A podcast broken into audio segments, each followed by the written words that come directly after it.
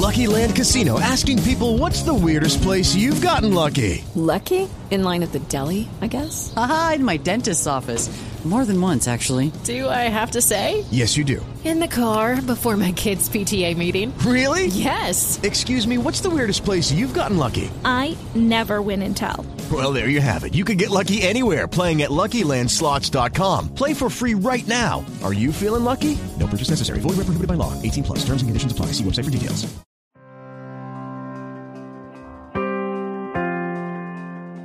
Como en la temporada pasada te ofrecemos una manera muy muy sencilla de apoyar el contenido que realizamos en este podcast y es a través de volverte uno de nuestros colaboradores a través de Patreon. Que digo yo que ya que colaboras con el cine español, pues colabora con el podcast de Esto también es política. Claro, si es muy sencillo, tú solamente te metes en patreon.com barra esto también es política y ahí puedes donar pues el dinero que quieras. Eh, o sea, todo lo que dispongas no lo quieres dar, bienvenido es. Un eurillo, bienvenido es. Desde un euro a, en adelante todo lo que quieras. Te metes en la página, analizas nuestros objetivos, nuestras recompensas, pues ya te lo piensas. Pero piénsatelo para bien, o sea, la, la consecuencia final es que por favor ayúdanos. Patreon.com barra esto también es política. Entra ahí, lo miras, te lo piensas y nos dejas tu pequeño donativo para que podamos seguir creciendo con el podcast.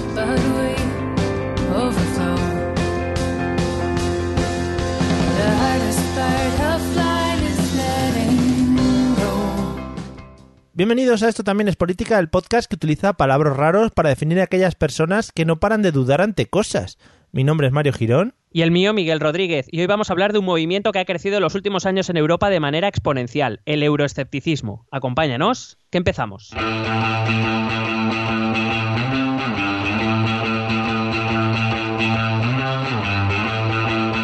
Esto también es política.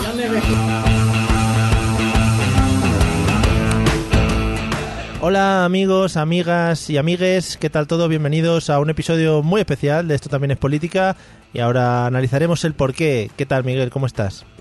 Muy bien. Hombre, yo tenía entendido que todos los capítulos son especiales, pero bueno, si este te parece más especial que los demás, Efectivamente, pues este- se, di- se dice y ya está. Este es especial porque podemos hacer por fin la tontería que llevamos esperando 68 episodios y al llegar al número 69 pues ay, la, y, sabes lo que- sí de eso qué gracioso Ah, bueno Sí, sí. Bueno, Pues- pues, ya está, ¿no? pues ¿Podemos, hasta aquí. podemos cerrar aquí. hasta aquí ha llegado tampoco da para más es tontería sabes es como cuando un 5 y todas esas cosas las rimas bueno pues es lo que hay Hombre, 69 tiene rima también, pero bueno, tampoco es cuestión. no no es cuestión 13 también tiene bueno cada Sí, uno no, además muchos, muchos. son rimas muy regionales eh porque cada uno lo dice de una manera.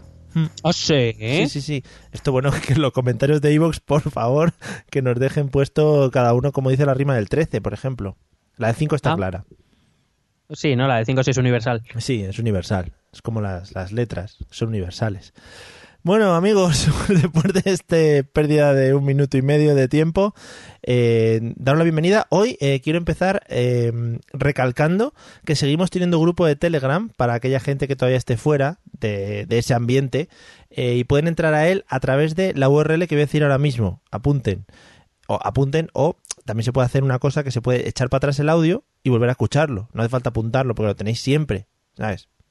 De hecho, se pueden poner esto que vas a decir en bucle. Claro, todo el rato. Entonces, hasta que consigas escribirlo en el navegador. Porque hay que escribirlo en el navegador del móvil o del ordenador donde quieras.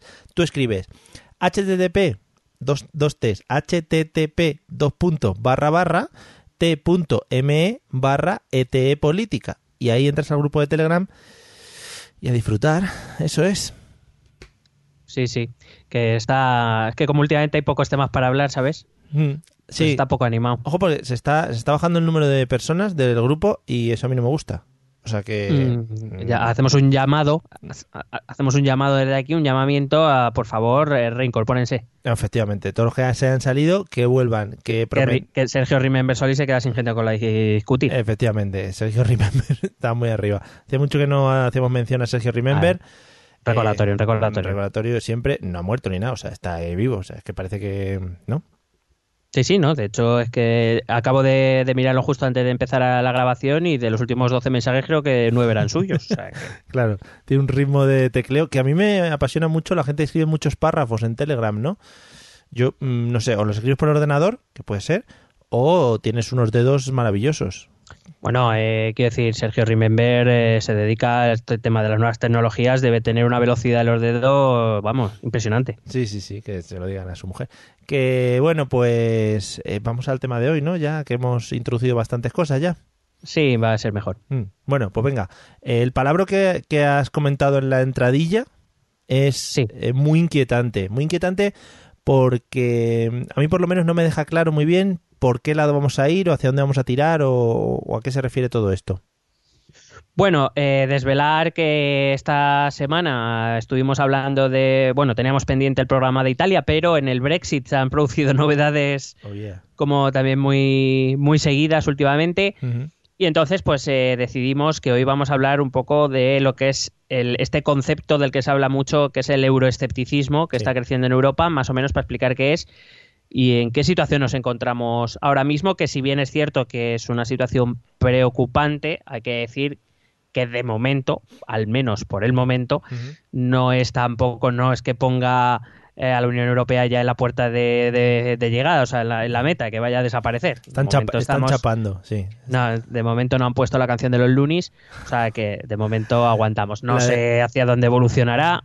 Ojo, la de los Lunis, o ya que has puesto canción, yo también diría la canción de Chiquilla, que ha cerrado muchas fiestas en España. Pero Chiquilla era la última con luces apagadas. La de Ah. los lunes era la, la última, pero con luces encendidas. Ah, vale, ya era así para el final. Vale, vale. Claro, eso ya es de vete a tu puta casa a dormir ya.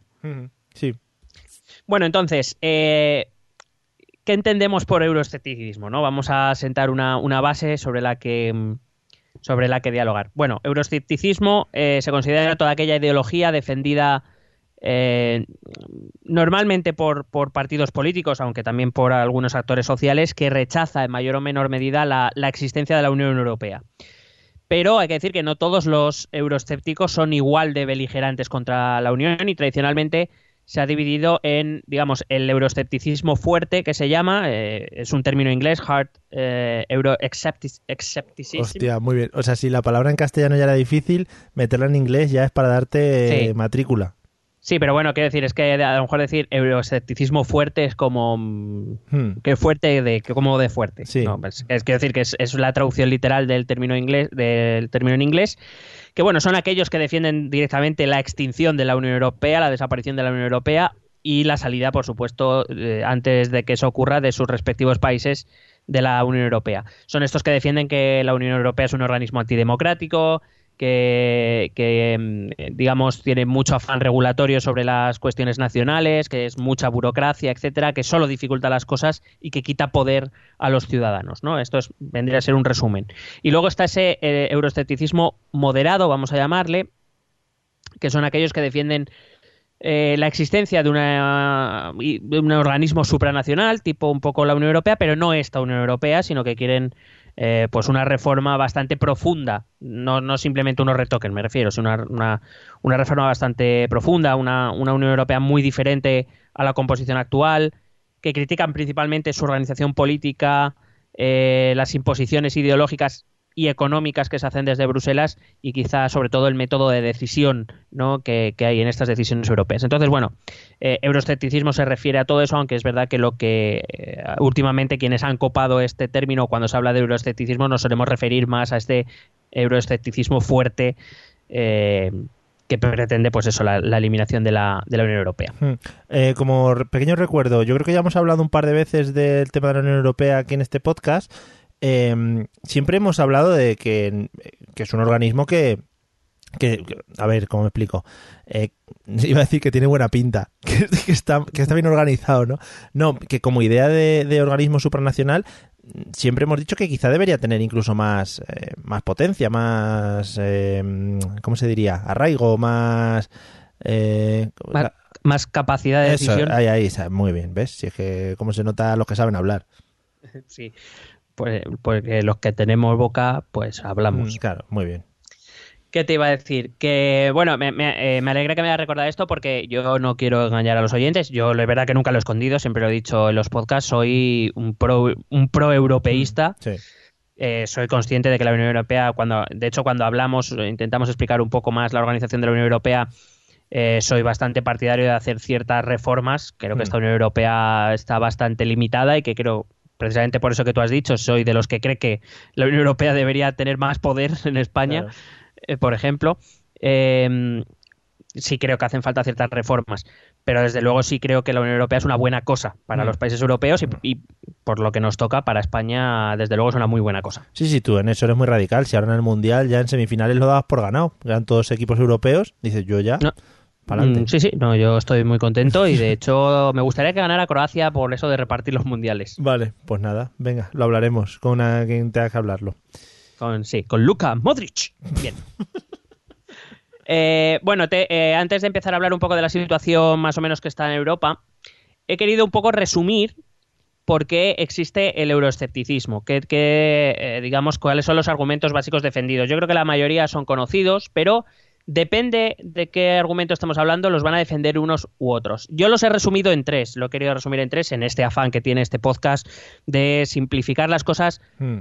no de, no de eh, digamos, de quitarles importancia o quitarles información, sino en hacerlo en un lenguaje más cómodo o más accesible. Y entonces, por eso yo he resumido dentro de los muchos argumentos que hay, básicamente los podríamos englobar en tres, en tres grupos de, de argumentos. Los primeros serían los económicos. Eh, suele ser quizá el menos compartido por los partidos políticos euroescépticos con sus votantes. Quizá la cuestión económica no sea algo que llame mucho al voto, pero quizás es porque el que menos, por eso te digo, porque es el que menos reacciones despierta, aunque siempre lo usan de, muletilla. Es usado sobre todo en los países que son contribuyentes netos. Todos sabemos que los países de la Unión Europea dan un dinero a la Unión Europea, luego ese dinero es repartido por la Unión Europea entre los diferentes países eh, con la lógica de, digamos, a los más necesitados de desarrollo se les lleva la mayor parte y los menos necesitados pues recibirán menos, con Hmm. lo cual al final hay países que dan más de lo que reciben y al revés. Hmm. Bueno, pues sobre todo estos países contribuyentes netos eh, son los que más se quejan. En Alemania eh, es un argumento bastante potente y en Gran Bretaña ha sido un argumento bastante potente también. Eh, y luego, sobre todo, también es un argumento principalmente usado por los partidos euroescépticos de izquierdas, que también existen. Digo porque últimamente los que más eh, salen a la palestra son los de derechas, pero partidos de izquierdas euroescépticos también existen. Y estos partidos de izquierda se basan en lo económico, principalmente su argumento principal, argumentan que la Unión Europea es una, digamos, un instrumento neoliberal para controlar la economía, que impide a los estados llevar a cabo políticas destinadas a repartir la riqueza, a mejorar la igualdad, a llevar a cabo políticas sociales, etcétera. Hmm. Este sería el primer grupo de argumentos. No sé si los argumentos siguientes irán por el mismo hilo, pero, perdón, perdón amigos, que he tosido un poco. Que es que siempre me, me llama mucha atención la gente en la radio que hace eso y luego pide muchos perdones. Eh, pero es un argumento también que, si no me equivoco, han utilizado los independentistas catalanes también para, para intentar la salida de España, ¿no? Bueno, claro, el, el sistema de reparto eh, mm, eh, creo que eh, es un tema que siempre está sobre la mesa. La economía siempre está sobre la mesa y suele ser parte importante de, de las ideologías, sean las que sean, eh, para utilizar los recursos de una manera o de otra. Y da igual eh, la, la cuestión que se esté debatiendo, la economía siempre va a estar ahí. O... Lo que pasa es que, ya te digo, para ciertos asuntos se pone sobre la mesa, pero fíjate que luego muchas de esas ideologías o, o de esos argumentos que se, que se arguyen en cualquiera de estos debates, la economía no te creas que es un... Es que está feo quejarse de que se recibe menos de lo que se da, Está feo. porque es como que poco solidario eres. Ya. Y de hecho, bueno, tú lo, lo has no sé si lo has seguido, ha habido algún debate en nuestro Telegram eh, sobre el tema, con lo de la independencia de, de Cataluña. Es un, es un debate que, que, se, mm, que se intenta centrar mucho, por ejemplo, en la cuestión de sentimientos o de identidad. Y el sistema el- y la parte económica se intenta esconder un poco porque es como no quiero reconocer que en realidad lo que quiero es mm, ser menos solidario con los demás. Ya, sí, sí, queda feo. Claro, pues eh, en cuestión europea es lo mismo, es como, sí, somos un país contribuyente neto, damos más dinero del que recibimos, pero queda feo decir que no queremos que el dinero vaya a países como Rumanía o, o Croacia, que a lo mejor pueden necesitarlo más, o a Lituania, eh, porque, claro, quedamos como que somos insolidarios. Ujú. Bueno, el segundo, el segundo bloque de argumentos, o el segundo grupo que yo eh, sería la cuestión de la soberanía. Esto es un argumento compartido tanto de izquierdas como de derechas, solo que evidentemente la izquierda y la derecha quieren utilizar esa so- soberanía para cosas distintas.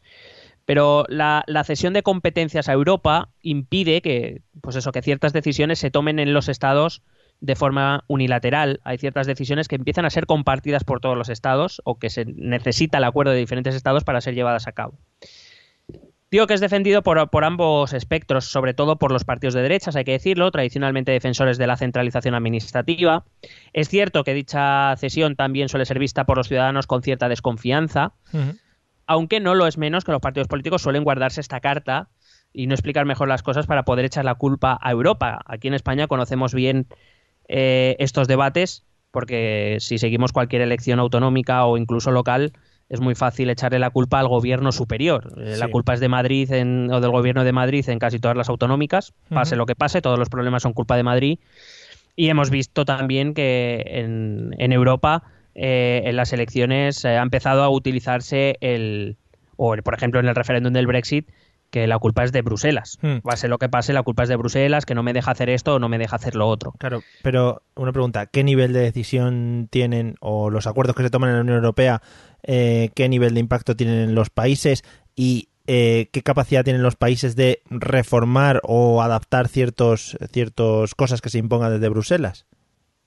Bueno, eh, a ver, este es un tema complejo. La toma de decisiones en Bruselas, en teoría, es. Bueno, en teoría no, es, es eh, vinculante para los, para los Estados miembros en todas aquellas competencias que se han cedido voluntariamente, hay que recordarlo. Quiero decir, está muy bien decirle, por ejemplo, el tema de inmigración. Por ejemplo, eh, el, este acuerdo de, de, inmigración que hubo y que nadie ha cumplido. Uh -huh. eh, quiero decir, nadie obligaba eh, o sea, perdón, eh, era voluntario ceder esa. Cuando tú aceptas entrar a la Unión Europea, aceptas esas reglas. Y cuando la Unión Europea toma decisiones en las competencias que le toca, es vinculante para el Estado miembro, por si no, no haber entrado a la Unión Europea. Lo que pasa es que, bueno, recuerdo que cuando también hablábamos de la Unión Europea, en nuestro capítulo dedicado expresamente a ellos, decíamos que de momento la Unión Europea es la unión es una unión de estados no es un es, es, por decirlo de algún modo Bruselas que es como tradicionalmente se le llama está supeditado a lo que deciden los jefes de gobierno los jefes de estado y de gobierno que se reúnen en el Consejo Europeo. Mm.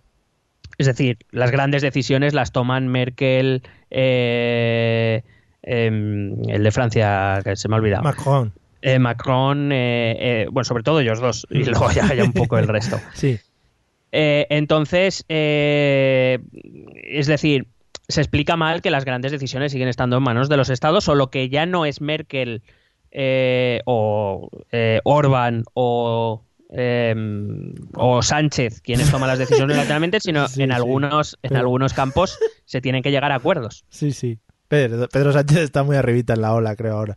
Sí, bueno, sí. Que, que, eh, hombre, ah, otra. Eh, sí, este, saludó a Trump el otro día. Estamos en el top de los países mundiales. No, no, y, y, que no sé qué dirigente socialista dijo que él, eh, me parece que fue la vicepresidenta Calvo, que dijo que España había traído la alegría a España, a España y a Europa. Ojalá, ojalá Pedro Sánchez tocando un cajón flamenco en la siguiente reunión de la OTAN o de la Unión Europea o de lo que sea. Que te iba a decir. Me, encanta, me encantaría. Hombre, sería maravilloso. Eh, a lo que ibas diciendo, a ningún país de los que se ha unido a esta unión eh, se le ha obligado a entrar, ¿no? No, eh, evidentemente cuando un país europeo ha decidido eh, postularse, eh, hacerse país candidato para entrar en la Unión Europea, sabía lo que había. -huh. Lo que pasa es que, bueno, repito que Bruselas todavía no tiene ese poder, por decirlo de algún modo, coercitivo, ese poder de coacción sobre los estados como para obligarles, no sé, a ver, a ver, si me explico. O sea, realmente los estados siguen teniendo mucho poder. Claro. Entonces, bueno, eh, quizás ha trasladado esa idea equivocada de que, bueno, en realidad es un poco lo que ha pasado aquí en España tradicionalmente con las elecciones autonómicas. Quiero decir, eh, las comunidades autónomas tienen muchas competencias. Lo que pasa es que es muy cómodo decir que la culpa es de Madrid. Uh -huh. Y bueno, la gente normalmente suele aceptar esa, ese argumento, ¿no? La culpa externa pero hay muchas cosas que los gobiernos autonómicos pueden hacer, pero que bueno, es sin decir que el gobierno, o sea, quiero decir, no quiero decir que el gobierno de Madrid no tenga responsabilidad, claro que las tiene, pero claro. competencias, las autonomías tienen muchas y aún así es muy fácil decir que la culpa es de Madrid. Ya. Entonces, pues bueno, eh, con la Unión Europea ha pasado un poco lo mismo y bueno, también lo, eh, decía también que lo usaban los partidos de izquierda sobre todo porque ellos suelen enfocarse en el modo de la toma de decisiones, ¿no? Ellos querrían una Unión Europea más social, por decirlo de algún modo, que pudiese tener más libertad cada Estado para enfocar sus, sus políticas sociales que en realidad las tienen. O sea, esto creo que ya lo hemos hablado alguna vez. Cuando eh, la Unión Europea controla los presupuestos de los estados, no le está diciendo en qué tiene que gastar las cosas, aunque nos hacen creer que sí. La Unión Europea no te dice en qué tienes que gastar las cosas o en qué no tienes, o en qué no tienes que gastarte las cosas. Lo que te está diciendo es que usted no puede gastarse más de lo que recauda.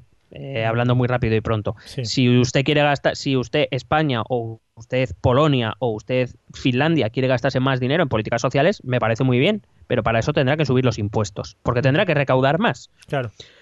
Eh, es verdad que el caso de Grecia, por ejemplo, alguien puede sacar el, a colación el caso de Grecia, donde a Grecia, tras el tercer rescate, recuerdo, tras el tercer rescate, se le dijo, usted va a recortar de aquí, aquí, aquí, porque estamos hasta los cojones de que se ría de nosotros. o sea, básicamente que fue lo que pasó. Podemos estar más de acuerdo o menos de acuerdo, aunque las decisiones tomadas fueron mejores o peores, y ahí podríamos debatir. Pero el caso de Grecia es único. A España nadie, eh, a España nadie le dice que no tiene que gastarse más dinero en pensiones o que no pueda subir sus pensiones. Lo que está diciendo es si usted sube las pensiones tendrá que subir la recaudación para poder afrontar eso. Lo que no puede usted es gastarse mucho más de lo que usted recauda. Es lo que viene a decir la Unión Europea. Bueno, sería otro método de control también para el gasto de los países, ¿no? Que no tiene por qué ser tomado como, como te estoy imponiendo, sino que, oye, pues es una ayuda también para poder maniobrar más o menos dentro de cada estado. Bueno, el, contr- el control presupuestario desde la Unión Europea viene porque eh, 19 países de la Unión utilizan la misma moneda. Entonces, eh, la, la desviación en el déficit de la deuda pública o, digamos, el descontrol en la economía de un Estado de, de estos que utiliza la- el euro, eh, inevitablemente va a desestabilizar a todos los demás que también utilizan la moneda y, por ende, a todos aquellos Estados miembros de la Unión Europea que no utilizan el euro tampoco, pero que, evidentemente, su economía está ligada a las economías del euro. Es decir, lo que se pretende es, bueno, principalmente esto es una idea de los países del norte que no quieren, que no querían pagar las, las fiestas del sur, eh, pero que viene un poco a decir que si ustedes quieren que en algún momento eh, todos nos hagamos corresponsables de las deudas para que los países que digamos que tienen las deudas más o sí que tienen la de la deuda más cara o que o que tienen más difícil acceder al mercado de a los mercados financieros puedan hacerlo en condiciones más seguras, más estables y eso redunda en el bien del país y por ende de toda la Unión Europea, lo que no puede ser es que usted haga lo que les haga a los cojones, que ya estamos nosotros para sacarle las casas del fuego. Eso Mm. viene a ser un poco explicado para principiantes. Muy bien. A mí me gusta mucho que se hable, eh, porque supongo que en los bajos fondos de Bruselas se hablará así. Oye, no nos toquen los cojones, a ver Grecia que nos está tocando los huevos, cosas de ese estilo. Sí, sí, hablan así, lo que pasa es que luego salen y posturean. Claro, luego hablan de que si no sé qué, macroeconomía, bueno, mierdas de esas. Pero sí, sí, lo de no me toquen los cojones, griegos.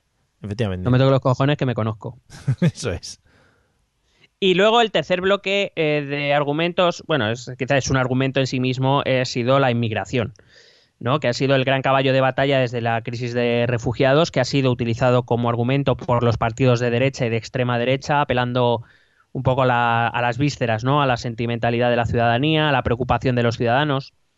Y lo digo por, por eh, más que nada porque existen datos objetivos que hablan de la inmigración como algo positivo para los países, pero datos objetivos que nunca se usan y nunca se, se explican. Que está muy bien.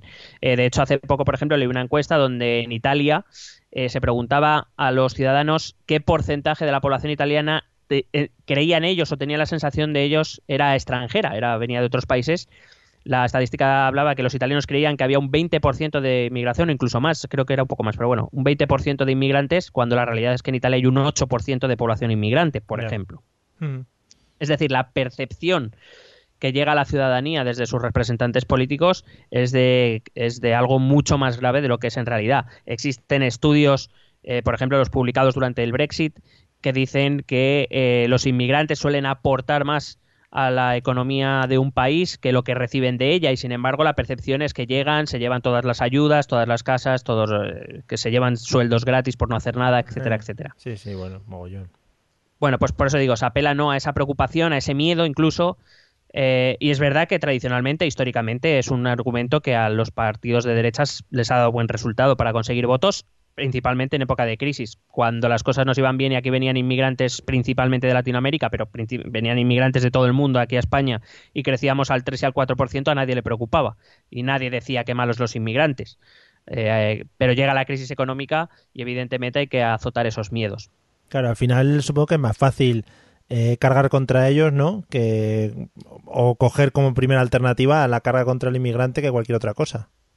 Claro, eh, digamos, eh, es un poco la, la política del, del, crear un enemigo común eh, de, digamos, del, del, yo partido político, en realidad tengo las mismas preocupaciones que tú, que tengas trabajo, lo que pasa es que no tienes trabajo porque vienen muchos inmigrantes. Yo te doy una razón, te doy una, una solución, que es que no vengan inmigrantes y así eh, nos va a ir bien, así que lo único que tienes que hacer es votar por mí. Mm. Claro, cuando tú estás en ciertas situaciones complicadas en la vida y alguien te ofrece soluciones que en un momento dado puedes ver como viables, bueno, pues eh, suele, suele dar buen resultado. Yeah. Lo que pasa es que, como digo, contradice todos los datos objetivos que tenemos. Bueno. Más allá, y, y, sin hablar, me refiero, sin meternos ya en la cuestión humanitaria, sí, claro. de la cual podríamos hablar también, Efectivamente, ha habido muchos mandatarios también en el mundo y en la historia que no les han gustado los inmigrantes y luego pues han acabado haciendo cosas chunguelas también, ¿eh? Por ahí.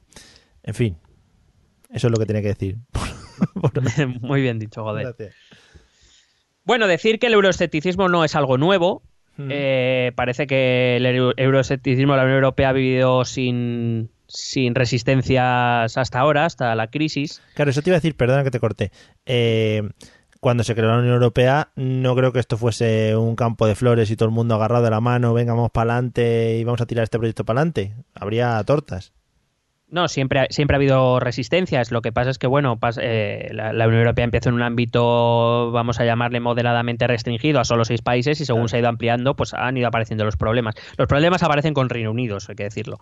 eh, de hecho, el término euroescepticismo, según he podido leer en algún, eh, en algún artículo académico, nace en, eh, con la prensa británica en los años 80 bajo, bajo el gobierno de Margaret Thatcher. Y precisamente hablaba con una, una conocida nuestra eh, que vive en Manchester, no sé si te acuerdas de Sara, bueno, sí. que ha estado aquí en Madrid, he hablado con ella y sí. tal, y, y, hablaba, hablaba de eso, que eh, en los años 80, todos sabemos lo que representa Margaret Thatcher en la política internacional, principalmente mm. la liberalización económica que hizo junto a Ronald Reagan eh, en los años 80, esa política neoliberal muy fuerte. Sí todo el mundo siempre critica a Thatcher precisamente por su excesivo liberalismo o neoliberalismo, y sin embargo en Reino Unido a mediados de los 80 la, la criticaban por ser poco liberal, porque la, integración en la Unión Europea eh, pues eh, no, le dejaba o le impedía hacer ciertas cosas que a lo mejor a Thatcher le hubieran gustado, pero que el hecho de pertenecer a la Comunidad Económica Europea en ese momento no, no se lo impedía. Entonces, y la azotaban por eso. O sea,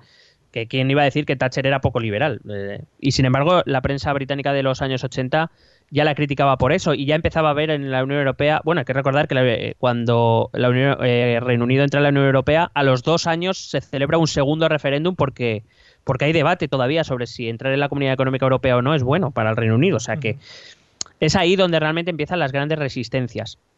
Uh -huh. hay, que, hay, que, decir que cuando nace la Unión Europea, como bien decías, los partidos, bueno, los partidos comunistas eh, que todavía existían con cierta fuerza tras la Segunda Guerra Mundial, eh, no eran partidarios, por supuesto, de, de, esto que era un organismo liberal y capitalista que desde luego no favorecía a la clase trabajadora. Incluso los partidos socialdemócratas tampoco estuvieran muy convencidos, aunque hicieron un gran esfuerzo por introducir el estado del bienestar a través de la Unión Europea. Y, bueno, luego digo, vino, vino, el caso británico, pero hay que recordar que la ciudadanía también ha demostrado en, esos, en otros momentos esa desconfianza. Hay que recordar que en 1992, cuando se vota el Tratado de Maastricht, Dinamarca no lo aprueba. Eh, de hecho, es otra de las razones por las que Dinamarca, por ejemplo, tampoco aceptó el euro. Reino Unido no aceptó el euro. Eh, en Francia hubo que hacer, eh, vamos, malabares para que algún partido político apoyara el sí en el referéndum y finalmente se consiguió aprobar, pero se aprobó por los bueno, se aprobó ahí a última hora. Hay que recordar eh, también en los años en, lo, en 2006-2007, no sé si recuerdas tú, el, el, los referéndums por la Constitución Europea.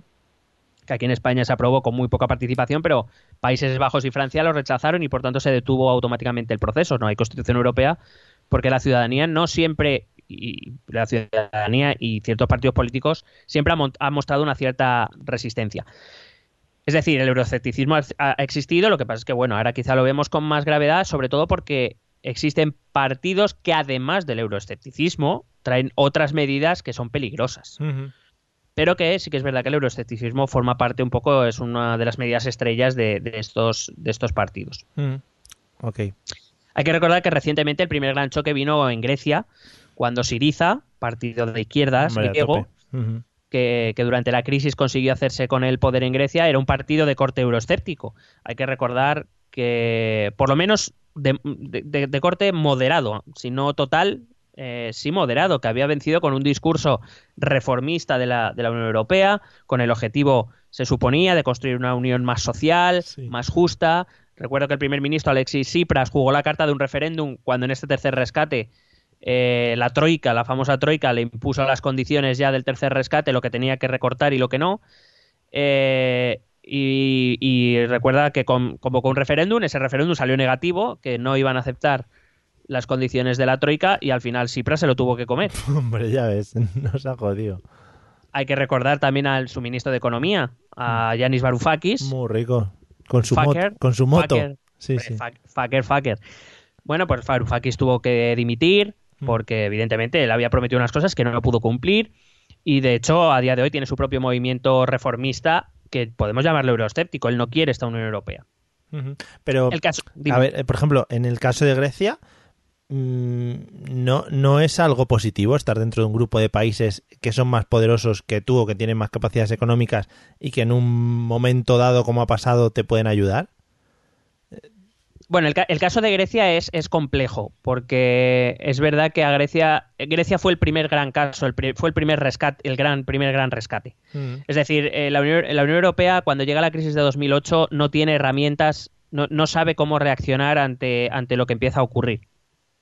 Es desde la, desde la, eh, desde que se empieza el uso del euro, es la primera gran crisis y además le ha tocado la más gorda de los últimos eh, 70 años, Ujú. 80 años. Eh, y no, no tenía herramientas. Digamos que eh, los rescates griegos dependían de la entre comillas, buena voluntad del resto de socios. Ahora tenemos ya mecanismos europeos, mecanismos comunitarios decididos que actuarían en, en casos similares. Hoy el rescate a Grecia sería de otra manera. En ese momento se improvisó bastante. Probablemente no fue la mejor manera ¿eh? de, de actuar con Grecia. Y Grecia, evidentemente, como te he dicho antes, los partidos de izquierda, sobre todo se, se, eh, los partidos de izquierda que son más reformistas pero euroescépticos, eh, plantean sobre todo argumentos económicos, el caso de Grecia lo era claramente, y argumentos de soberanía. Grecia se vio atacada en su soberanía en el sentido de no podían tomar las decisiones sobre su propio... Llegó un momento en ese tercer rescate que no podían tomar decisiones o, o que se les imponía decisiones desde fuera sobre, su, sobre sus recursos, sobre cómo utilizarlos y dónde utilizarlos. Y evidentemente, pues eh, los griegos se sintieron atacados y, y Siriza se valió de eso para, para poder aunar ese voto de descontento y, y que efectivamente ante esas circunstancias el argumento la culpa es de Bruselas pues fue aceptado por mucha gente. Pero sí, claro, evidentemente Grecia yo creo que en ningún caso tuvo la intención de salir de la Unión Europea. Eh, salir de la Unión Europea para, para Grecia sería un calvario. Lo va, lo va a ser para Reino Unido, pues más grande Ya. para Grecia. Claro, porque no pueden venderse como en plan, bueno, nosotros con la economía que tenemos o con las capacidades que tenemos de producción, no es lo mismo que Reino Unido, evidentemente. No, claro, y que además eh, la, la tímida amenaza que hizo el gobierno Tsipras fue acercarse al gobierno de Putin. Fue eh, un poco acercarse a Rusia como diciendo eh, que no nos vamos a quedar solos, pero bueno, eh, no dejaría de ser un cambio de cromos, es decir, hacer, alejarte de un polo de poder para acercarte a otro. Grecia en ningún caso por sí misma va a poder, eh, por lo menos en los tiempos que corren, desde luego está mucho mejor dentro de la Unión Europea que, que fuera. Además, Fuera, seguro- la verdad es- Seguro que Putin no, no impone nada a ningún aliado suyo ni nada. Nada, nada, nada, pero por favor, Putin es todo democracia. Efectivamente, es que él se le ve en la cara. Tiene cara de democracia por todos lados. Hombre, y respeto a las soberanías. Bien. Eh, bueno, con eso te estoy queriendo decir que, por ejemplo, este euroescepticismo que estamos viviendo en los últimos años en realidad empieza con la izquierda, empieza con Siriza, y es verdad que en estos momentos, en los años 2012, 13, 14, eh, son otros partidos de izquierda los que aprovechan estas crisis institucionales nacionales y comunitarias para hacerse un hueco en sus panoramas políticos. Estamos hablando de que es la época del auge de Podemos en España, cuando surge Podemos en España, que es un partido reformista, es decir, no es que quieran salir del euro y de la Unión Europea, pero quieren otra Unión Europea y otro modelo de euro. Pasa con Die Linke en Alemania, que es un partido que ya existía, pero que ha recibido un nuevo impulso en los últimos años. Es el caso del bloque de izquierda de Portugal, que a día de hoy, junto con el Partido Socialista y con el Partido Comunista Portugués, forman una alianza de gobierno, o con el partido de la izquierda de Mélenchon en Francia. Acuérdate cuando hablábamos de las Sí. elecciones en Francia, Mélenchon estuvo muy cerca de entrar en la en la final, que al final se quedaron Macron y, y Le Pen, Mm. pero eh, el partido de izquierda de Mélenchon, a costa del Partido Socialista, eh, la verdad es que estuvo, estuvo muy cerquita. Eh, sin embargo, es verdad que los mayores frutos, el euroescepticismo ha crecido mucho más desde, eh, desde que a esa crisis institucional, política y económica de la que estamos hablando se ha sumado la crisis migratoria. Y en la inmigración, en el tema de inmigración, quien más tiene que decir es la derecha y la extrema derecha. De hecho, casi todos los partidos populistas de derecha y de extrema derecha han aumentado sus porcentajes de votos, Mm. eh, han aumentado su número de escaños en los parlamentos nacionales, Mm. han aumentado su presencia institucional en sus países y además han aumentado su, su participación, por ejemplo, en el Parlamento Europeo. que eh, quizá, creo que lo hemos comentado otras veces, eh, aquí en España eso no se está viendo muy acrecentado, ¿no? O no hay mucho, no se está, no se está yendo hacia la extrema derecha el voto, o, o hay que No, esperar eh, a las siguientes elecciones. No, hay que decir que el, el euroescepticismo en el sur de Europa, el sur de Europa tradicionalmente eh, siempre ha sido bastante pro-europeo. Ha venido, ha, ha visto en Europa una salida a sus propias miserias. Eso hay que decirlo. De hecho, Italia se ha convertido en una excepción. Eh, y luego hablaremos de Italia. Pero eh, es verdad que, por ejemplo, en Grecia sí que ha crecido un partido de extrema derecha, que es Amanecer Dorado, pero Muy bonito. t- pero tampoco, o sea, no, no está en disposición de acceder a, a centros de poder. Y en Portugal y en España los partidos de extrema derecha son bastante residuales, generalmente porque los partidos de derechas, de centro derecha y derecha, han, han digamos, recogido dentro de sí esas tendencias y las han hecho minoritarias. Es decir, la extrema derecha aquí se quedó dentro de, excepto la llamas más, más radical de que habría que meterlos en la isla de plástico y dejarlos a la deriva, eh, eh, la, extrema derecha o la derecha más, más derecha ha vivido en el PP. eh, Mm, sí. Y en el, el Partido el Partido Popular eh, Portugués también eh, ha ocurrido y en Portugal generalmente también en el partido en el partido del centro derecha derecha Eh, y aquí y en Italia habían vivido en la coalición de Berlusconi quiero decir esos partidos eh, que los partidos de derecha solían ser muy grandes, abarcaban muchas ideologías, pero la- e- dentro de ellos los más radicales, los más extremistas eran una minoría, por tanto no, representaban un peligro. En Italia sí que ha aparecido un partido de extrema derecha que ha sido puramente de extrema derecha toda su carrera y que ahora pues sí que ha cogido fuerza, como es la Lega. En, Grecia, pues eso, Amanecer Dorado cogió algo de fuerza sin ser, eh, o sea, siendo relevante, no es fundamental. Y en Portugal y en España, pues afortunadamente no, no han aparecido. Pero sí que es verdad que te digo que en los últimos años son los partidos de extrema derecha los que, los que quizás han. Bueno, de hecho, puedes, puedes ver que a día de hoy eh, España, y fuera coña, eh, más allá de que esté Pedro o no esté Pedro, por ejemplo, los grandes partidos, los cuatro grandes partidos, ninguno, más allá de las reformas que sí o que no, o que les gusta cómo está o que quieran más reformas, ninguno pone en cuestión la pertenencia a la Unión Europea. Mm. Eh, ni, ni Partido Popular, ni la derecha, ni la izquierda. Y en Portugal, pues tampoco. Eh, entonces, bueno, pues eh, es, es lo que digo. Por eso los partidos de extrema derecha quizá no, no han tenido mucho éxito aquí, Mm. pero en otros países sí. Sí. Y, y es verdad que, que sobre todo el, el mayor logro de estos partidos de extrema derecha no ha sido, que sí, por supuesto, es esa representación institucional, ese acceso a ciertos centros de poder, etcétera, sino el gran éxito de los partidos de extrema derecha es que lo que han conseguido es que el centro derecha tradicional, el centro derecha conservador la democracia cristiana más conservadora, ha hecho que vire todavía más hacia la derecha para intentar taparles el paso. Con lo, con lo cual ellos sí han conseguido que la política en líneas generales haya virado hacia la derecha, hacia lo que ellos quieren, aunque es verdad que todavía no han accedido, o sea, todavía no son extraordinariamente relevantes. Sí sabemos que en Gran Bretaña consiguieron el Brexit y que en Italia están gobernando, pero, pero bueno, de momento, y veremos cómo suceden los acontecimientos, tampoco, en, en perspectiva, no hay demasiados gobiernos que tengan que estén en manos de partidos de este tipo. Ya. Eh, un apunte de los míos, que si me lo guardo me va a estallar la cabeza. Eh, prepárate, ¿eh? Me Madre mía, Vale, venga. ya suelo pensarlo. Me gusta mucho el nombre Amanecer Dorado, ¿no? Porque lo puedes buscar por internet y te puede salir cosas políticas eh, y, y otras muchas cosas más, ¿no? En fin, hasta aquí mi apunte. Gracias. Adiós. Venga. Muy bien. Dale, dale a imágenes, Google Imágenes, a ver qué sale. Efectivamente. Dale a Te- like, pe- amigos. Te te aparecerá un pavo que será un político griego, y luego al lado un mar. Suscríbanse. Así con- Madre mía. Venga, podemos seguir. Bueno, entonces vamos a ver un poco brevemente en qué situación se encuentra en los diferentes países. Por ejemplo, empezamos yo creo que el que abrió todo y que realmente siempre ha sido donde el euroescepticismo ha sido más fuerte, que ha sido en Reino Unido. Hay que recordar que el, el- el populismo euroescéptico está representado por el UKIP, de, bueno, era de Nigel Farage, Mm. un, un movimiento eh, que se transformó en partido cuyo objetivo era precisamente eso, conseguir que, la Unión, que el Reino Unido saliera de la Unión Europea. Hay que recordar que UKIP significa eh, eh, Partido para la Independencia del Reino Unido, United Kingdom Independence Party, que lo que pretendía era eso, o sea, era su objetivo. De hecho, cuando el referéndum salió positivo, pues eh, fíjate que el UKIP, que estaba ascendiendo las encuestas muchísimo, pues ya no encontró sentido de la vida y volvió a caer. O sea, era así. De hecho, en las últimas elecciones creo que consiguió solo un parlamentario. Ah, muy bien. Claro, porque realmente ese era su objetivo y una vez lo consiguió, pues el UKIP ya no tenía mucho sentido. Eso y que había conseguido que el Partido Conservador Británico virase hacia ese lado, claro. Claro.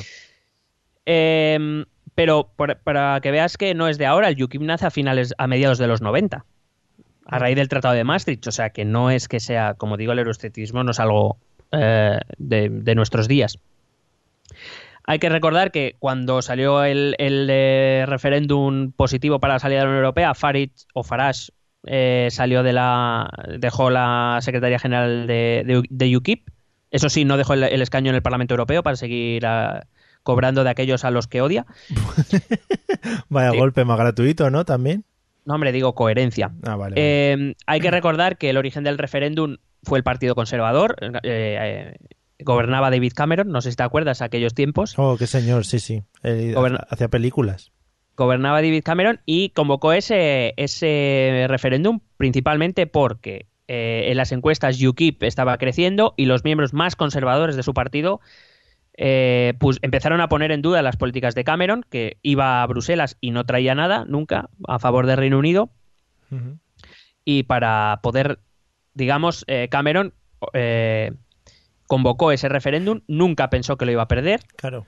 pero digamos que un referéndum que hubiera, que hubiera ganado el Remain en la Unión Europea le hubiera dejado evidentemente eh, muy líder de su partido. Hmm. Eh, él había convocado al pueblo, el pueblo le había dado la razón, por tanto el sector más conservador no tenía que hacer. El problema es que perdió ese ese ese Claro. referéndum. Se la Y hay jugó el decir- muchacho y fíjate. Claro, o sea, él, él quería quedarse como. Y, y el de, y el de Escocia casi le sale mal, pero iba por el mismo camino. Y luego eh, hay que decir que los, los efectos del referéndum aún se están dejando sentir en el propio Partido Conservador. Hay que decir que las última- en la última semana May ya ha anunciado a su gobierno que abandona, abandona la idea del, del Brexit duro, que Mm. va a un Brexit blando, ya habla de una unión aduanera, es decir, una integración económica, pero menos radical que la que hay en la Unión Europea ahora mismo Ujú. Lo que ha provocado la dimisión de sus dos ministros brexiters más importantes, David Davis y Boris Johnson. Los Brexiters. Son los Y que- que, sí, sí, bueno, se les llama así, los brexiters. Vale, vale, vale. Recuerda que en el último episodio te decía que May era eh, primera ministra de un gobierno mayoritariamente pro-Brexit Sí. eh, y miembro de un partido que era en el Parlamento mayoritariamente eh, a favor de quedarse. Con lo cual estaba en una situación complicada. Sí. ha decidido que va a buscar la salida intermedia, entre otras cosas porque sabe que solo una salida intermedia sería apoyada por su grupo parlamentario, pero claro, repito, tenía un gobierno y sigue teniendo un gobierno mayoritariamente pro-Brexit. Y estas dimisiones eh, yo creo que avecinan una nueva lucha en el, por el poder en el Partido Conservador. Lo digo porque cada vez que el Partido Conservador eh, lucha por el poder, la, la pagan todos. La Eh, paga todo el Reino Unido. Esto, claro, esto ya sería otro de esos eh, momentos eh, de los que hablamos muchas veces, en los que la ciudadanía ya ha pasado a un segundo plano y lo que haya votado da un poco igual, ¿no? Porque si eh, yo, por ejemplo, he votado a esta señora May para que lleve a cabo un hard Brexit y ahora de repente me dice, no, es que ahora ya no, mm, sería un poco como, oye, que te estoy engañando, ¿no? Mm, bueno, como siempre. sí, por eso te digo, es uno de los momentos, claro. Vale, pero, Pero bueno, es, es- es una de las razones por las que a mí no me gustan este tipo de referéndums binarios de... ya, de sí o no. Eh, claro, por, ya no es por... eh, si la pregunta es, ¿quieres salir de la Unión Europea? La respuesta puede ser sí, pero no necesariamente es sí quiero salir a lo bruto. Eh, entonces, claro, esto es como o lo del el hipotético referéndum en Cataluña. ¿Quieres que Cataluña sea un estado independiente? Pues a lo mejor eh, sí, pero dentro de una España federal. Claro. No sé, quiero decir. Y, la- y- y las preguntas que a mí me sugieren este tipo de referéndums son: ¿quiere usted salir de la Unión Europea? La pregunta es, no es si te digo sí o no, la pregunta es ¿con qué condiciones? Claro.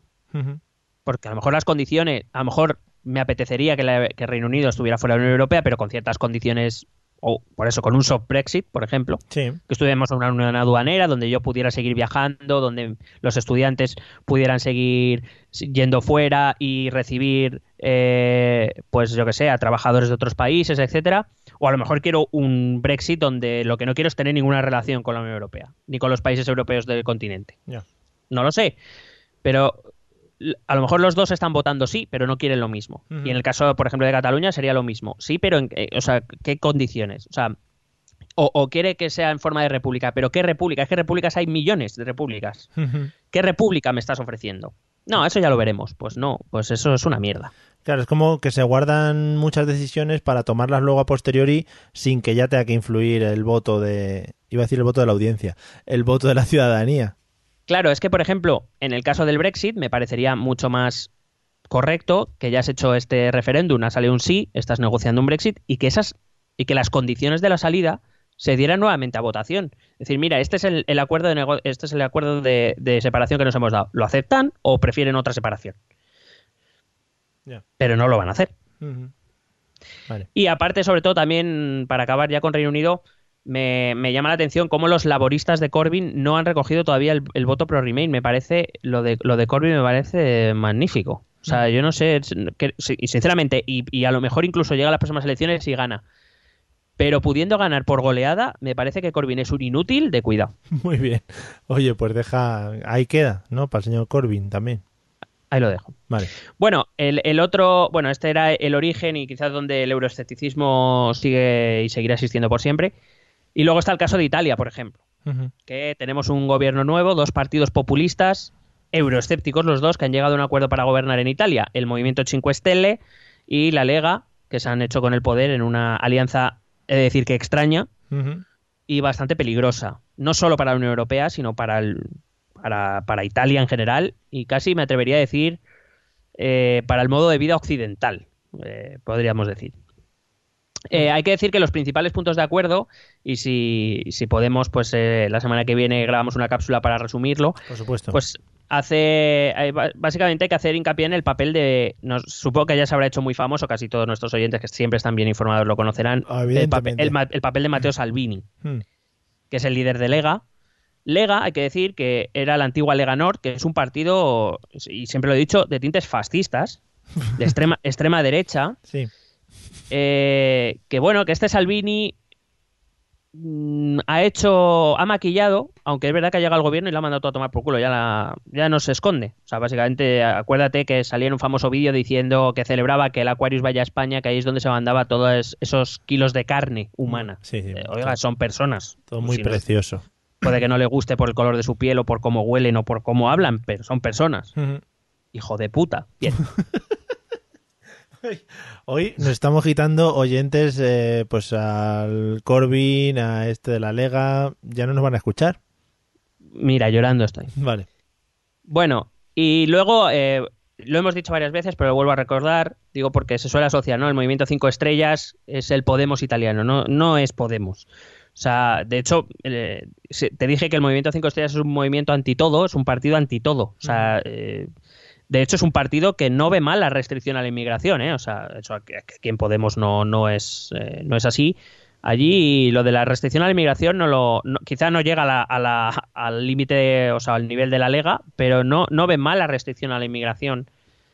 Eh, pero que también ha sido el partido más votado en Italia y también quiere cerrar puertas a Salvini. Salvini, la Lega sigue aumentando intención de voto en las encuestas y Movimiento 5 Estrellas está bajando, con lo cual ellos también se escoran hacia la derecha. Em, y bueno, hay que recordar, por ejemplo, que en el proceso de formación de gobierno, no sé si te enteraste de la noticia, que el presidente de la República, Sergio Mattarella, eh, se negó en un primer momento a nombrar a Conte como primer ministro, Mm. porque el ministro de Economía que estaba propuesto en el gobierno era abiertamente favorable a salir del euro y Mattarella dijo que no, que por ahí no pasaba. Y quiero decir, esto es lo que, lo que nos espera. Italia va a causar mucha inestabilidad a la hora de los pactos, a la hora de la de llegar a acuerdos en, en Bruselas, va a ralentizar otra vez, aunque siempre digo lo mismo, todo esto depende de que Francia y Alemania se pongan de acuerdo. Si Francia y Alemania se ponen de acuerdo, Italia va a decir lo que les haga de los cojones, que va a tragar. Pero, pero sí que va a dificultar mucho eh, las, las, eh, las decisiones en Europa. Eso te iba a preguntar, ¿qué mano tienen el resto de países que no son Francia y Alemania para bloquear los posibles acuerdos entre, entre Francia y Alemania? El problema ya, o sea, quiero decir, eh, si nos eh, restringimos al proceso de toma de decisiones, Alemania y Francia evidentemente son muy importantes, pero si los 25 países restantes se pusieran de acuerdo, Alemania y Francia no podrían decir nada. El problema es que evidentemente cuando Francia y Alemania eh, dicen algo, hay muchos países que son seguidores de sus políticas. Está claro que Alemania siempre o casi siempre va a tener a su lado a países como Finlandia, países como Países Bajos. Eh, bueno, España la ha tenido con los gobiernos conservadores y Francia, ahora por ejemplo, los gobiernos socialistas son más seguidores de lo, de lo francés, pero Francia siempre suele ir con, con el seguimiento de, de también muchos países eh, de, de su entorno, Portugal, etcétera, ¿no? Entonces, eh, lo que es raro también es verdad que cuando Alemania y Francia se sientan a hablar es muy raro que ellos ya no hayan hablado con sus posibles aliados. En cualquier caso, eh, es verdad que cuando uh, los, los dos líderes de la Unión, Francia y Alemania, se sientan a tomar decisiones, los demás ven qué decisión toman y si más o menos se puede- pueden rascar algo, pues rascarán algo. Pero está claro que quienes mandan son, son Francia y Alemania. Eso Mm. es así. Eso es así. Luego hay que recordar que hay otros dos países en la Europa del Este que también están gobernadas por eh, partidos euroescépticos, son el caso de Polonia y Hungría. Eh, además, los casos de estos dos países son excepcionales. Eh, repito, son gobiernos de dos países, de dos partidos euroescépticos, el, el Partido Justicia y Libertad en Polonia y el Jobbik en Hungría, declarados abiertamente euroescépticos, con un porcentaje de votos extraordinario. Que quiero recordar que el último eh, la última elección de Orban ganó con un porcentaje altísimo. Pero, sin embargo, cuando tú vas a las encuestas del Eurobarómetro, cuando se mide la confianza de los ciudadanos de los distintos países de la Unión Europea en, en la propia Unión, Mm. resulta que eh, ambos países están por encima de la media europea. Ya. Es decir, confían más en la Unión Europea. De hecho, coinciden más, eh, eh, confían más en las instituciones comunitarias que las instituciones de sus propios países. Ah, muy bien. Y sin embargo, los, los gobiernos que salen son euroescépticos. Mm. Es como, es como si fueran conscientes de que necesitan estar dentro de la Unión Europea, Sí. pero eh, evidentemente en sus elecciones, como ocurre yo creo que en todos los países de la Unión, pero allí especialmente, anteponen la cuestión nacional a la comunitaria. Ujú. Es decir, la, la- eh, la cuestión Europa es un argumento de tercera o de cuarta clase. También puede ser que no se enteren mucho realmente que están votando. No, sí, sí, está claro que se entera. Vamos a ver, no, no son tontos, creo. Em, eh, lo, lo que me refiero es que sobre todo es un voto utilitarista. Es decir, ellos entienden que estar dentro de la Unión Europea. La Unión Europea, yo creo que esto también lo hemos vivido un poco en España, en el sentido de la Unión Europea para nosotros significaba modernidad, significaba progreso, Mm. significaba mejora de las condiciones de vida, Mm. y estar fuera era no, no acceder a eso. Solo que, pues ellos, eh, cosas como la inmigración, que bueno, aquí hay que recordar que en España hace no tanto la inmigración, y espérate que no llegue, aunque no existiera un partido de extrema derecha, la inmigración ha sido argumento electoral muchas veces. Sí, sí, sí. O sea, que no hace tanto, que no somos tampoco un país que, como sabes, como muy distinto a los demás. Sí, que por haber acogido un barco aquí tampoco hemos sido los más acogedores, digamos, del mundo.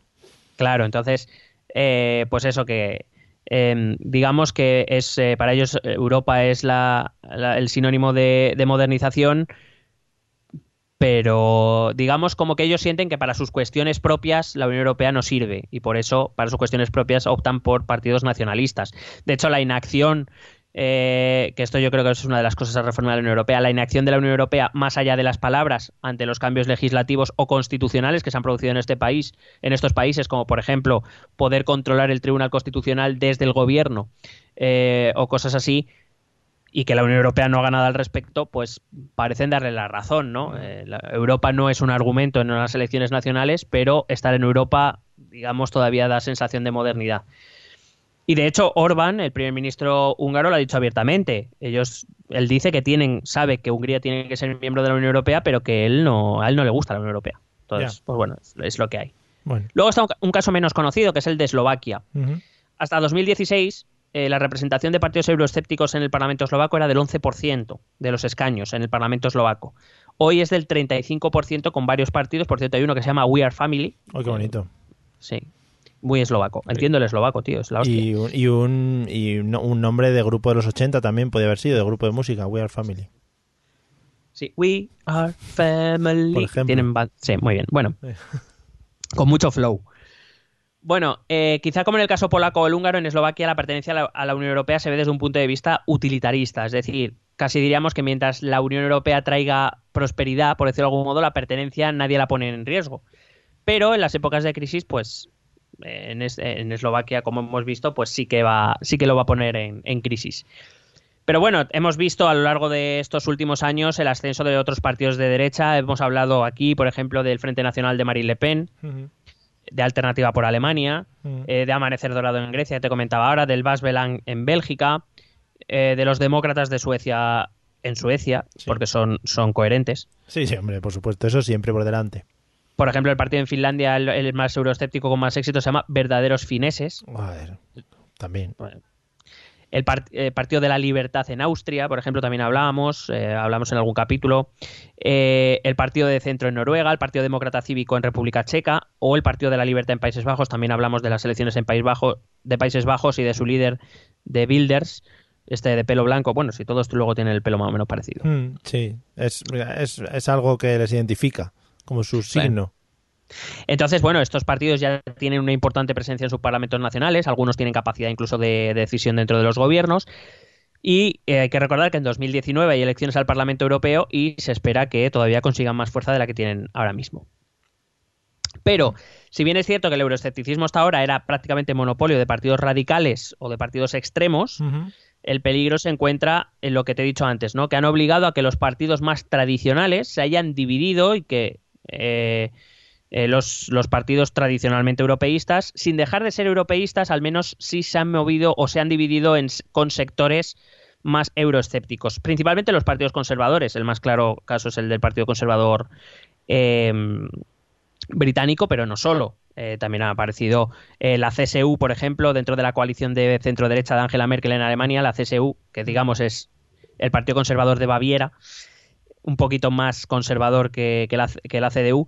eh, pues eh, claro, que por ejemplo ya está protestando por la inmigración y demás. Quiero decir, han hecho que los partidos tradicionalmente europeístas se hayan convertido o tengan al menos una facción euroescéptica dentro de ellos. Y eso que, que te he dicho antes que creo que es la mayor victoria de los partidos euroescépticos. Mm. Que dentro de lo tradicionalmente europeísta haya hayan sembrado la duda de qué hacer. Mm. Eh, hay que decir que esto ocurre porque en los países, dentro de los países, existe esa competencia electoral con estos partidos. Y por tanto, los partidos eh, de su espectro, principalmente digo los de centro derecha y de derecha, pues viran hacia allí intentando no perder votos, intentando eh, taponar la, salida de votos. Y eso hace que lo interno, digamos, se, eh, sea más importante que lo externo, que lo que sea el nivel europeo. Y la falta de fluidez entre estos dos niveles, entre esto interno dentro de los países y el nivel eh, supranacional, pues hace difícil las respuestas de, de la Unión Europea. Yo siempre he pensado, por ejemplo, que una de las formas, y además hace que los ciudadanos se sientan cada vez más alejados de la Unión Europea, y eso es así.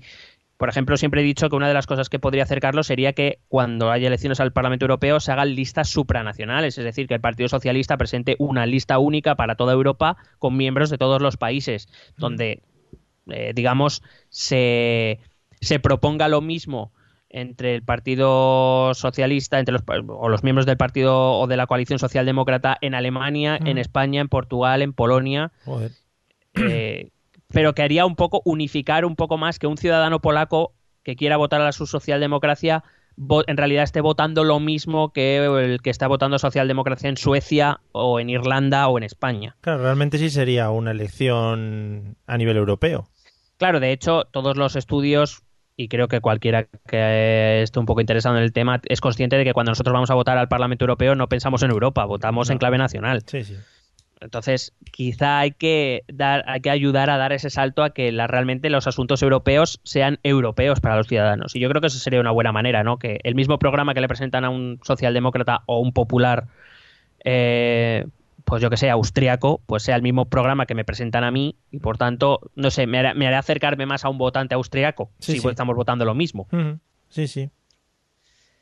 Hay que decir también que los, los partidos euroescépticos hayan llegado a los gobiernos, que es lo que está haciendo, lo que está ocurriendo ahora, y que realmente parece que es lo que eh, ha traído el infierno a la tierra. No es nuevo, no ha pasado, o sea, no es la primera vez que pasa. Ya lo hizo en el año 2000 el Partido por la Libertad en Austria, o lo hizo el Partido Demócrata Cívico en República Checa en 2003. Y hay que recordar que en 2002 Le Pen padre, Jean-Marie Le Pen, llegó a la, a la ronda final por las presidenciales en Francia en 2002, antes de que lo hiciera su hija. O sea, que quiero decir que no, no, pasa, no es la primera vez que pasa. Sin embargo, o al menos hasta ahora, no se han dado muchos pasos hacia la desintegración europea, porque hay que decir que las posturas extremistas siguen siendo vistas como peligrosas por los ciudadanos. A pesar de que no se tenga mucha simpatía por la Unión Europea, lo de salir de la Unión Europea sigue dando un poco de, de miedito a los ciudadanos. Y creo que el Brexit va a ser un buen ejemplo. Y creo que el Brexit va a servir para ser un poco mm, una, vacuna, una, una vacuna para aquellos para aquellos partidos que realmente sí que a- apuestan por una abolición de la Unión Europea, una salida de la Unión Europea. Y si por casualidad les va bien a Reino Unido después de salir, va a ser la espantada padre.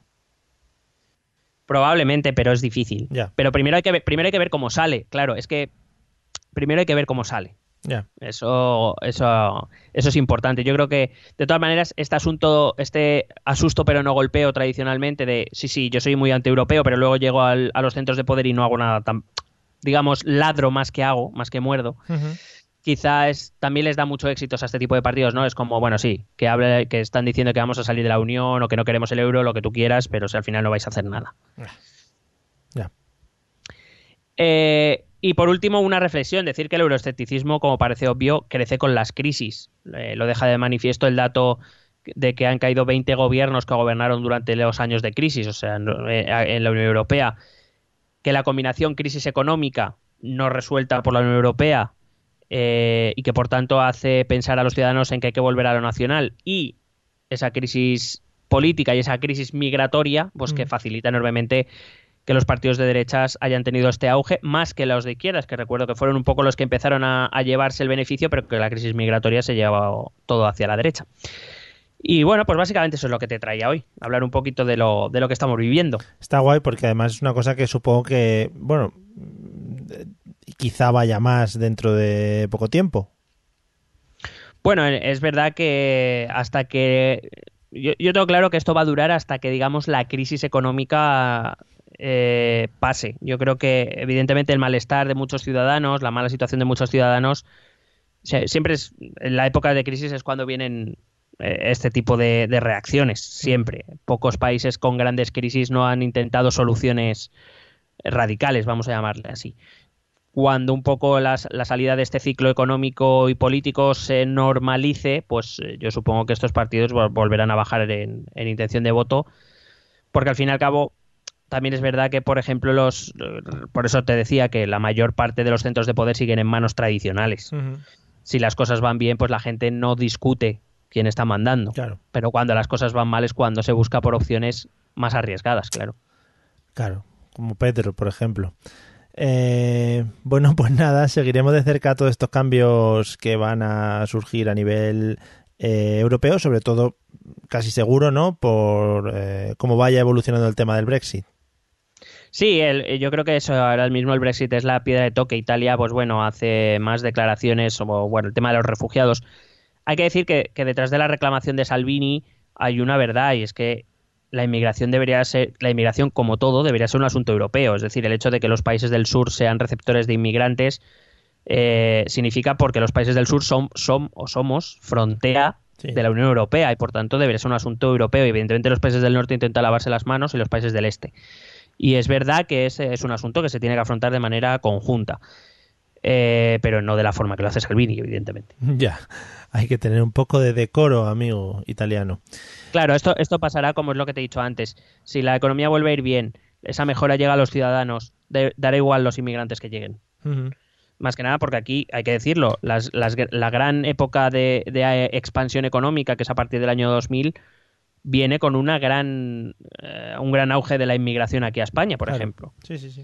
Es decir, los inmigrantes fueron parte fundamental en el crecimiento económico. Y nadie se quejaba. Bueno, siempre hay un tonto, pero me refiero, nadie de nadie decía nada de los inmigrantes. Cuando hay problemas, la culpa es de los inmigrantes que nos quitan el trabajo. Que por cierto, el otro día vi o me hicieron llegar una una una tira cómica, no, vamos, un me Una vi- saldrá Viñeta. una viñeta, gracias. Una viñeta en el que un- alguien estaba escribiendo en la pared fuera los inmigrantes que nos quitan el trabajo y uno y el que y llegaba una otro personaje y le decía al que lo estaba pintando pues macho si un sin papeles sin preparación sin nada te quita el trabajo el problema no lo tiene el sin Ya. papeles no tiene el problema no es de la inmigración Sí, sí. en fin, eh, tan cierto como la vida misma. Nada más entonces que añadir de los euroscépticos o el euroescepticismo. Joder, yo creo que lo podemos dejar aquí si te parece bien fenomenal. Pues vamos a escuchar los métodos de contacto y luego despedimos por todo lo alto. ¿Quieres preguntarnos algo? ¿Proponernos algún tema? ¿Exponernos tu opinión? Ponte en contacto con nosotros. Es muy fácil. Envíanos un correo electrónico a esta dirección. Esto también es política.gmail.com. También puedes escribirnos en nuestra página de Facebook. Esto también es política. O en nuestra cuenta de Twitter, arroba etepolítica. O si lo prefieres, visita nuestro blog. Esto también es política.wordpress.com. Recuerda que puedes suscribirte a nuestro canal de YouTube. Y si quieres charlar con nosotros directamente, únete a nuestro grupo de Telegram. Busca el enlace en nuestras redes sociales.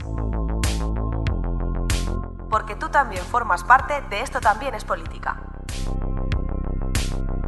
Qué bonito el episodio número 69, ¿no? ¿Te ha gustado? hombre me parecía fundamental hablar de algo que, que crea ahí cal- calentamiento Sí, ¿sabes? ha habido una cosa que me lo he guardado hasta ahora. Cuando has dicho, eh, estabas hablando de Margaret Thatcher y tal, has dicho, bueno, eh, he estado hablando con, joder, creí que ibas a decir, estado hablando con Margaret Thatcher. Hubiera sido mucho más impactante. Bueno, ahora que estoy viendo Stranger Things, sí, he puesto unas luces aquí en casa, he pintado un abecedario en la pared Joder, qué guapo. Mm. y ahí le, le pregunto cosas a, a- a porque yo la llamo Maggie, Maggie, efectivamente. Maggie despierta, ¿no? Le cantas. claro. Cada vez que quiero hablar con ella tengo que cantar esa canción. Claro. ¿En castellano o en inglés? ¿Cuál? Porque... No, no, en castellano, le gusta mucho hablar en castellano. Ah, claro, sí se le nota. Yo creo que al final esa mujer tenía cara de ser de Soria, que es un pueblo que no se tiene muy, muy en cuenta últimamente. Pobre Soria, ¿eh? Hmm. Eh, ¿Tú, tú crees que está, Soria, que está peor, Soria o Teruel? Ostras, no, pero Teruel eh, tuvo mucho bombo con lo de Teruel existe. Y ahí estuvimos mucho a, a tope con Teruel existe, pero Soria, ¿qué se ha hablado de Soria? ¿No? Mm, bueno, de Numancia tuvo sus épocas de éxito. Ah, es verdad, es verdad, es verdad. Hace, hace lo mismo 2500 años, pero bueno. Y seguimos teniendo por las televisiones y las radios al Raúl ese, al que jugaba en el Numancia. Eh, ¿Cómo se enganchó ese, eh? Jo, ese se agazapó ahí. Se le, ocurre, se le ocurrió ir al, al Camp Nou con una cámara y mira, Ya, se agazapó ahí, vamos, detrás del rocaje y dijo, yo de aquí no me suelto, pues voy con Maldini. Donde haga falta- ronchó ahí. Otro, Maldini, otro que se aberronchó, pero muy aberronchado, ¿eh? En fin, amigos, bueno, pues gente que está ganando dinerito a costa de a costa de nosotros, que seguro que le estamos pagando algo por algún lado. En fin, eh, hay que ser solidarios, ¿eh? Esta última frase mía no la cojáis como, como norma general, Hay gente que depende de nosotros, ¿qué le vamos a hacer? efectivamente. Eh, Como, Fro- como Froilán. Joder, la, que- la que, la que lía el Froilán, ¿eh? Mm. Máquina. Ha estado en los Sanfermines últimamente, ¿lo has visto? No me extraña, pero saliendo de Toriles. Sí, sí, pero iba al revés. Cogía co- cogía el encierro al revés. Y decía, "Ay, esto ya me da igual. En fin, no hablemos de la familia real porque últimamente estamos un poco ojito, ¿eh? Sí, sí, eh, no, no entremos en ese tema que, que nos alargamos otro rato. Que se les puede caer las cor- corinas de la cabeza. ¡Oh, oh! ¡Qué buena! Magnífico, Qué magnífico. ¡Qué chistazo! Magnífico. Bueno, pues nada, amigos, después de este chiste, chiste maravilloso, mm, digno de, yo qué sé, de, cual- de cualquier humorista que se nota- precie, sí, sí, de Marianico el Corto. Manolo Rollo, diría yo también. O, o de. Uy, uy, muy interesante. O de Félix el Gato, está ahí. ahí. Joder, maravilloso. Bueno, pues después de este maravilloso chiste, eh, maravilloso, quería decir la palabra, espero que os haya gustado el episodio y nos vemos en el episodio número 70, que ya no será el 69, pero será igual o mejor de bonito. Así que, Ale, nos vemos pronto. Chao. ST.